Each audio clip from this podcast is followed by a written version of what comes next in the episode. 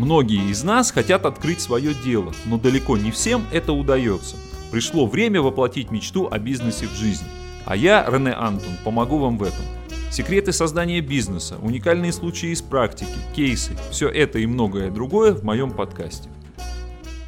Всем привет! В эфире рубрика «Вопросы и ответы». С вами снова Яков Евсюков и Настя Попова. Также здесь в студии находится постоянный эксперт нашей рубрики, бизнес-тренер Рене Антон. Привет, друзья! В рамках нашей программы Рене традиционно отвечает на вопросы, которые задают пользователи на его официальном сайте reneanton.ru. Итак, первый вопрос. Пишет нам Дмитрий Н. Открыл компанию, теперь надо сдавать бухгалтерские отчеты. Нулевые отчеты смогу составить самостоятельно, но боюсь, что в дальнейшем с ведением бухгалтерии не справлюсь. Где нанять бухгалтера? Рене? Э, да, вопрос такой задается очень часто. Может быть, это потому, что все уже более-менее в курсе того, что бухгалтерию надо вести обязательно, такая неизбежность. А, ну и, соответственно, бизнес уже привык к этому, и открывая компанию, большинство людей уже знают, что бухгалтерию вести надо, даже нулевую. Несмотря на то, что в вашей компании не будет деятельности, отчеты сдавать все равно надо. Они будут нулевые, пустые, так сказать. А, поэтому есть несколько способов а, организовать ведение бухгалтерского учета на новом ну, или работающем предприятии. Первый способ – вести самому. Э, Дмитрий Н, видимо, уже э, пришел к тому, что сам он это делать э, не сможет или не хочет – вести самому бухгалтерию можно только в том случае, если вы бухгалтер, причем бухгалтер практикующий. Я встречал э, людей, которые были бухгалтерами когда-то еще в советское время, и они пытались самостоятельно вести, вести бухгалтерию. Это как со спортом. Спортсмен, э, он должен постоянно тренироваться, чтобы быть, быть в форме. Если, например, человек в молодости занимался спортом, потом там в возрасте 60 лет скажет, да я бывший спортсмен, там, допрыгну-ка я с шестом. Ну, мы все знаем, к чему это приведет, да. То есть, в лучшем случае, это на домашнем лечении человек окажется, если не в больнице. То же самое с бухгалтерией. Либо бухгалтер, э, он действующий, практикующий, либо бухгалтер уже не бухгалтер. Потому что, во-первых, постоянно меняется законодательство, меняется программное обеспечение, обновляются программы, обновляется та же самая 1С, мы знаем, что была когда-то версия там 7.7, потом появилась там восьмерка и так далее, новые версии. Обновление нужно программного обеспечения делать постоянно. Все это. Поэтому самому вести только если вы действительно практикующий бухгалтер. Такое бывает крайне редко, но бывает. Поэтому, если все-таки чувствуете, что сами не сможете, Остается еще три основных способа а, организовать ведение бухгалтерского учета. Следующий способ – нанять бухгалтера в штат. Многие, ну, как, видимо, воспринимают это как должное и начинают просчитывать э, такой вариант – ну, считается, что человек рядом постоянно, его можно контролировать. Вот я вижу, что он там сидит, делает, э, собственно говоря. Э, можно какую-то дополнительную работу этому бухгалтеру поручить и так далее. Ну, давайте начнем. Значит, во-первых, что касаемо видимости того, что он там делает. Ну, кроме того, что человек смотрит в монитор и нажимает кнопки на клавиатуре, вы ничего не поймете, потому что вы сами не бухгалтера. Определить, сколько человек работает бухгалтер конкретно, какую работу он выполняет – правильно ли он распоряжается своим рабочим временем, не делает ли он еще что-то независимо вот, в свое рабочее время. Вы не сможете этого понять, потому что бухгалтер, например, может за 10 секунд придумать столько себе работы, в кавычках, что э, шеф будет его на руках носить, а на самом деле у бухгалтера, может быть, на это уходит там, час времени рабочего в день. И очень часто так и происходит. Я смотрю, как работают бухгалтера, взятые по найму вот в маленьких компаниях, и их эффективность, она в среднем там 10-20%, наверное, не больше. Остальное все время это сидение в социальных сетях, э, там, занять какими-то своими делами и так далее. Кстати, у бухгалтеров очень сильная активность в социальных сетях именно днем. Если выйти куда-то на форум бухгалтеров в социальных сетях в дневное время, то мы видим, что все они там и общаются, э, причем не всегда на профессиональные темы, а по каким-то своим вопросам очень часто. Ну вот, поэтому контролировать вы в любом случае этого человека не сможете. Во-вторых, это очень дорого. Почему очень дорого? Да просто потому, что заработная плата нормального квалифицированного бухгалтера будет примерно от 50 тысяч выше. Ну, если найдете за 40, то это редкость. Добавьте сюда социальные налоги, это одна треть. Ну, даже если вы не платите э, зарплату полностью, в любом случае это будет приличная сумма. Содержание рабочего места. Здесь вы уже никак не сэкономите. Аренда, мебель, а, программное обеспечение. Мало, его мало купить. Его надо еще и постоянно обновлять. Э, это стоит денег. А, пиратское программное обеспечение использовать сейчас уже вообще не вариант, потому что это все проверяется очень тщательно. А обновления происходят очень часто, практически еженедельно. Нужно будет постоянно а, новые обновления не только покупать, но еще и устанавливать. А, для этого тоже нужны специалисты. Подключить электронную отчетность. Бухгалтеру нужно постоянно повышать квалификацию. По примерным расчетам, по моим, это сумма от 100 тысяч рублей в месяц и выше. Вот, собственно, в эти деньги вам будет обходиться ведение бухгалтерии. Если у вас очень эффективный бизнес, и вы там зашибаете действительно большие деньги, вам 100 тысяч не жалко, то, в общем, это неплохой вариант. В ином же случае следует все-таки очень внимательно к этому отнестись и не торопиться с э, реализацией вот именно такого сценария. Также нет гарантии квалификации специалиста. Ну, ее просто тяжело определить. Приходит к вам устраиваться на работу главный бухгалтер. Вы его сами будете инспектировать на его знания. Вы будете сами ему давать какие-то тесты, задавать вопросы или что. Или а, друга позовете. Ну как вы определите, знает, не знает, да, он. Ошибки такого бухгалтера, они тоже будут оплачиваться вами из бюджета компании. Дело в том, что если такой бухгалтер накосячит, то платить вам. И вы эти деньги с, с бухгалтера, как с физического лица, как с работника, никогда не получите, потому что даже если вы пойдете в суд со всем этим, то суд будет стоять на стороне бухгалтера. У нас традиционно так заведено. Э, в трудовых спорах суд практически всегда стоит на стороне сотрудника. Поэтому этот способ, пожалуй, он может быть применим, применим только в крупных компаниях, где очень большой документооборот, где большое количество сотрудников, где большое количество контрагентов, где ну, просто бухгалтерия занята на 110%, то там, да, наверное, имеет смысл брать сотрудников в штат, потому что э, на аутсорсинге просто организационно будет очень сложно работать. Вот, там это будет оправдано. У начинающих компаний, у компаний с небольшим документооборотом, который, кстати, от, э, от оборота финансового вообще никак не зависит. Вы можете ворочать миллионами, миллиардами, но если у вас немного документов, там строительство и какая-то оптовая торговля, то это э, можно совершенно спокойно все при, с другими э, способами ведения бухгалтерии решить. Поэтому очень внимательно этот вариант анализируйте.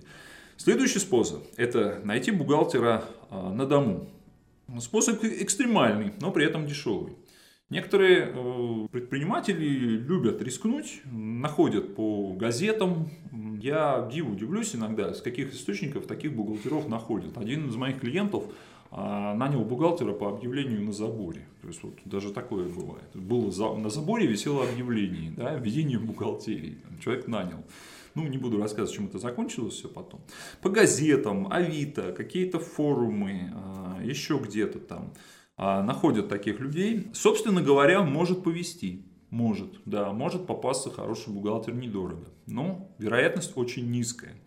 В основном же, э, в чем проблемы такого способа? Квалификацию никто не гарантирует. А, очень часто такую бухгалтерию на дому ведут бухгалтера, которые находятся в декрете. То есть человек выходит в декрет, проходит какое-то время, в основном там года 2-3, и потом человек э, на работу выходить по какой-то причине не хочет, ну, не с кем ребенка оставить, там ребенок болеет постоянно, к примеру, да, опять же. Вот, и человек решает вести бухгалтерию. Во-первых, за три года можно очень серьезно потерять квалификацию. Вот, это время. Во-вторых, очень много за это время изменилось. Человек уже потерял квалификацию. Очень часто этим занимаются бухгалтера, у которых квалификации никогда и не было раньше. Потому что бухгалтера квалифицированные, они, как правило, могут найти э, себе занятость с более высоким доходом. А здесь же доходов больших физически быть не может. То есть бухгалтера на дому они зарабатывают в лучшем случае несколько десятков тысяч рублей суммарно. Ну, кто согласен, допустим, на такие суммы? Ну, только те, кто хочет работать именно на дому. Программное обеспечение в основном у них э, нелегальное, потому что содержание э, легального э, программного обеспечения это те же самые там, 10-15 тысяч рублей в месяц. А, ну, с доходом там, в 20, пусть даже в 30 или в 40 тысяч рублей, ну, представьте себе, там зарабатывать такие деньги, отдавать при этом 15 тысяч за программное обеспечение, я думаю, никто не станет.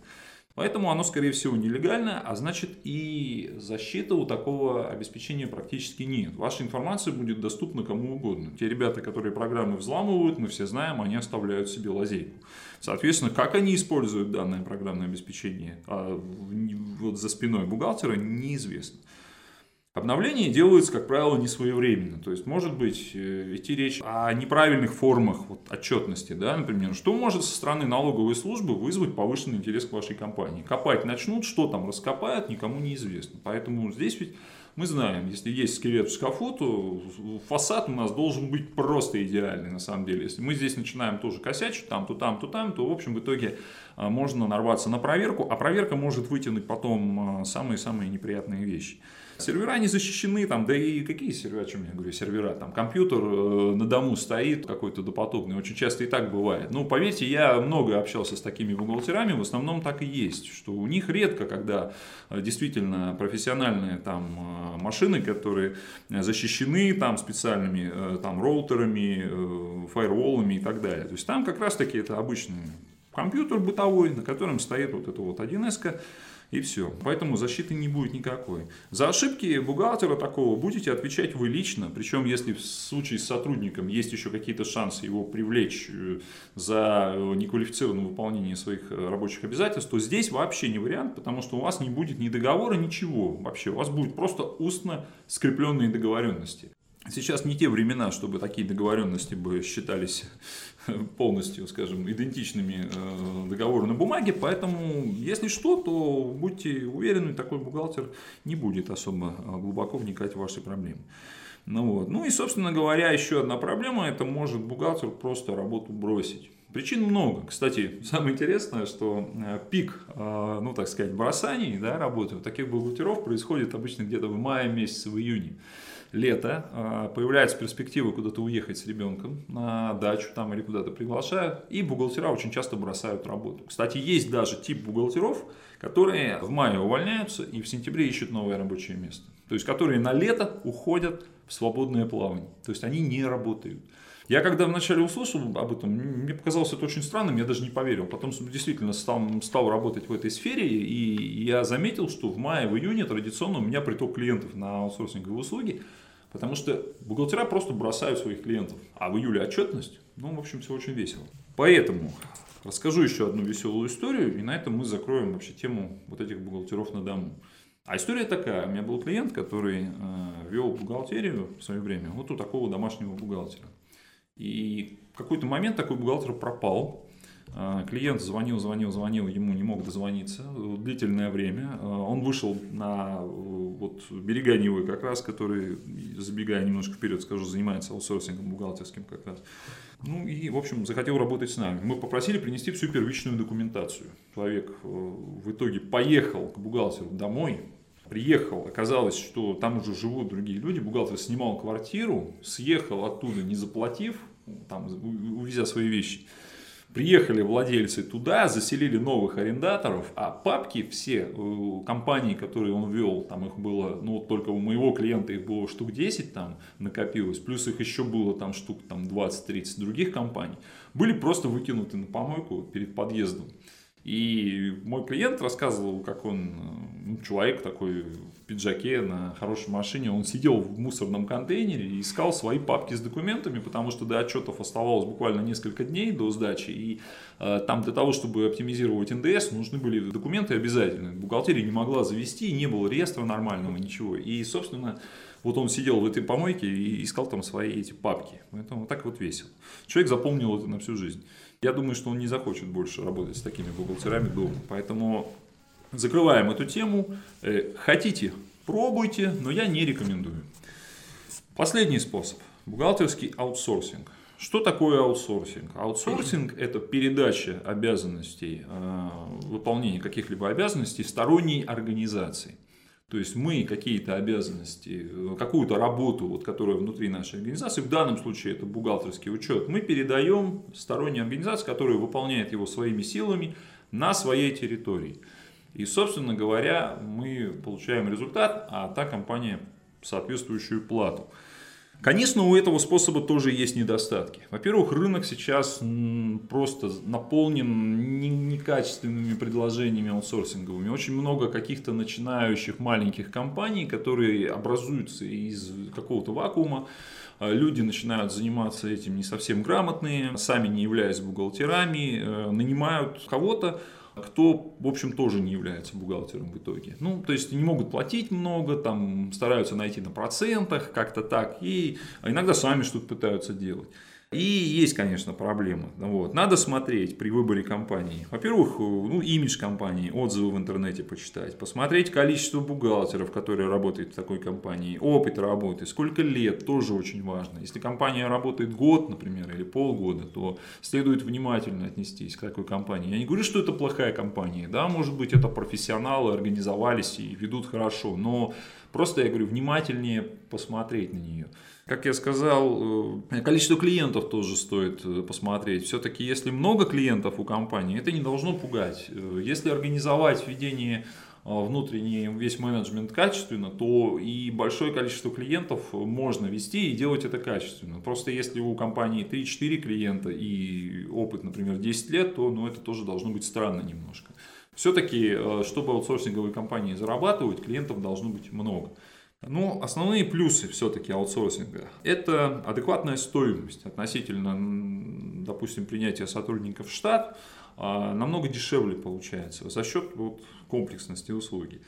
Обновляемое программное обеспечение э, постоянно, потому что, ну, во-первых, это юридическое лицо. В основном все-таки такие компании, они используют легальное ПО с обновлениями постоянными. Очень много клиентов и э, могут себе позволить э, платить деньги за обновление, нанимать хороших специалистов, иметь защищенные сервера. Ну вот, например, у берегов Невы сервера стоят в дата-центре бизнес-центра биржи. Это защищенный по высшему уровню дата-центр, на котором также также хранятся данные РТС и ММВБ. То есть у нас в одном ряду с серверами биржи Санкт-Петербургской стоят сервера, на которых обслуживаются наши клиенты. То есть по безопасности вопросов нет. Они защищены всячески как от э, электронного проникновения, так и от физического проникновения. Кстати, тоже, что бывает очень важно иногда. В таких компаниях опытные сотрудники, как правило.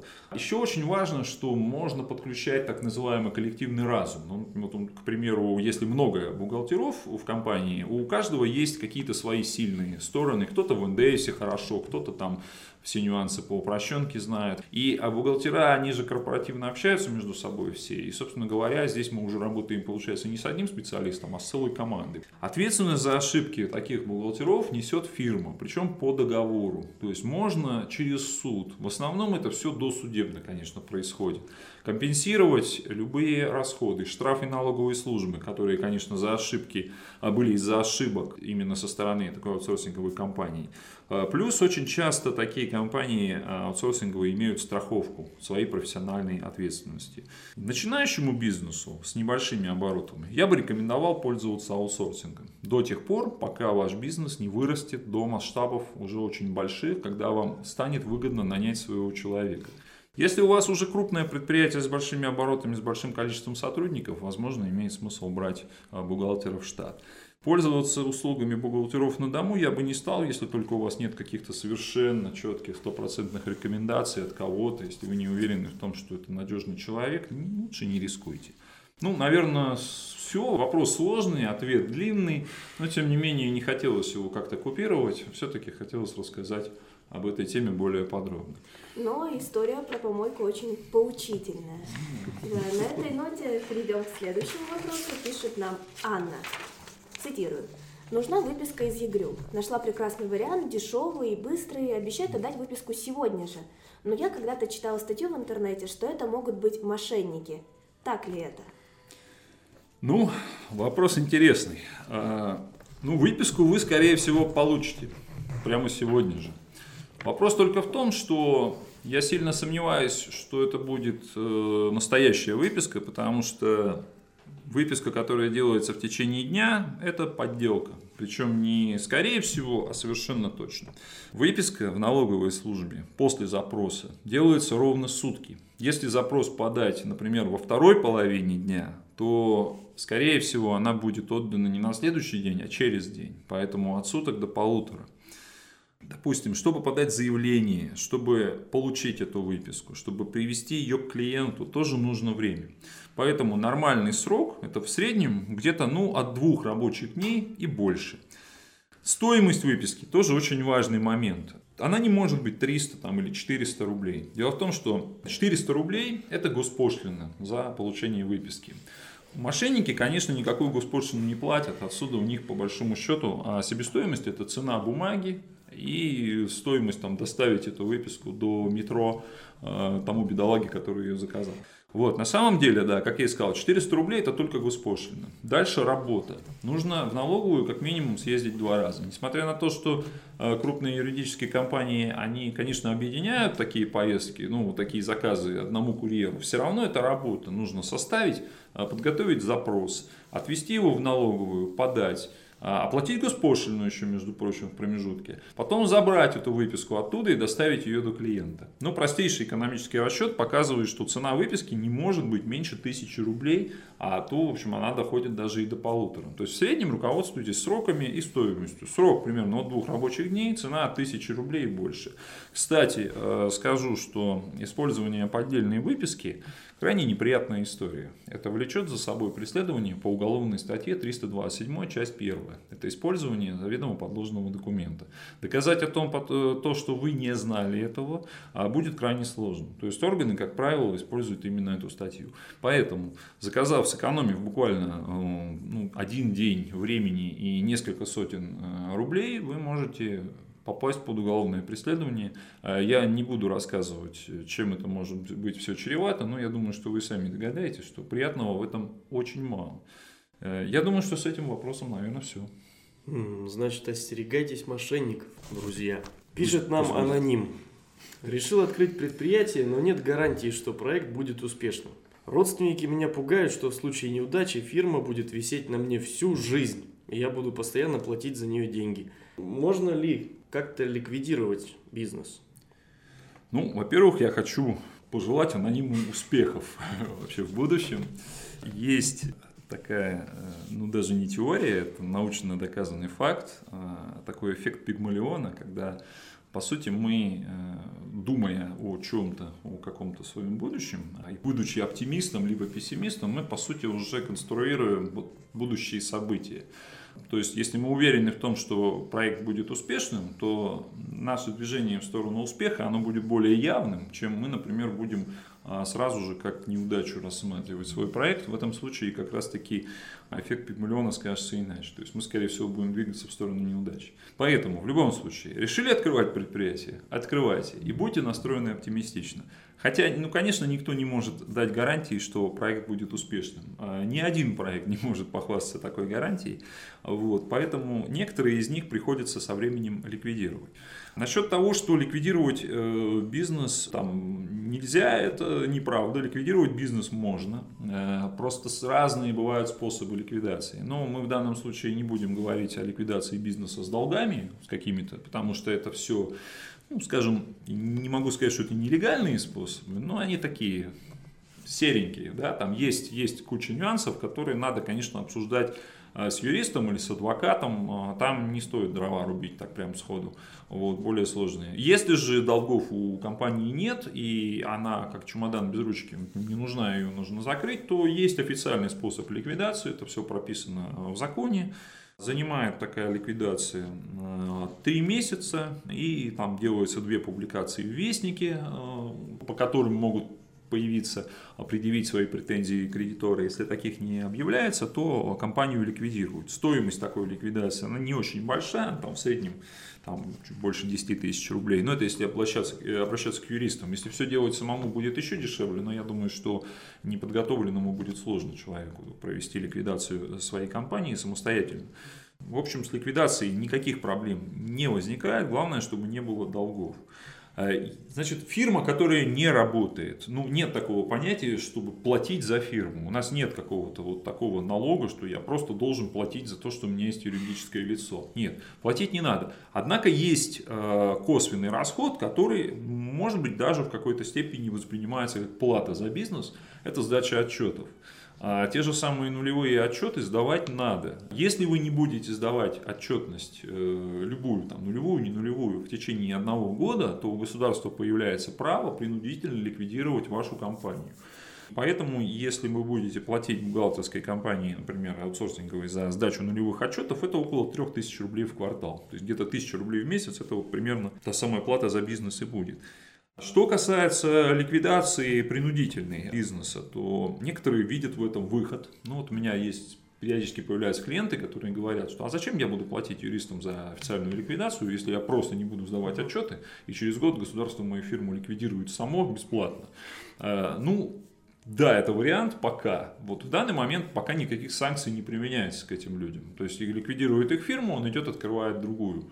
Но сейчас ходят разговоры о том, что таких людей будут заносить в списки э, дисквалифицированных лиц, и им будут запрещать открывать новый бизнес. Ну, не открывать, а становиться руководителями в новых компаниях. Поэтому, если, например, вы решили тоже пойти по пути оптимизации своих расходов, то я не рекомендую этого делать. Неизвестно, что потом еще, какие санкции по отношению к этим предпринимателям будут применены в будущем. Возможно, даже какие-то штрафы будут введены и так далее. Потому что очень большое количество таких компаний э, мертвых э, в реестре, и периодически проходит чистка этого реестра, и идут разговоры о том, чтобы применять все-таки какие-то санкции и штрафы, чтобы люди более внимательно относились вообще к своему бизнесу. Очень многие открывают, бросают, не сдают отчетность и так далее. Поэтому все-таки, если бизнес не пошел, я рекомендую официальную ликвидацию. Это единственный легальный способ избавиться от э, ненужного бизнеса. Ну а так все-таки не доводите до ликвидации, Обучайтесь, учитесь. Бизнес это не просто, но это интересно, это перспективно.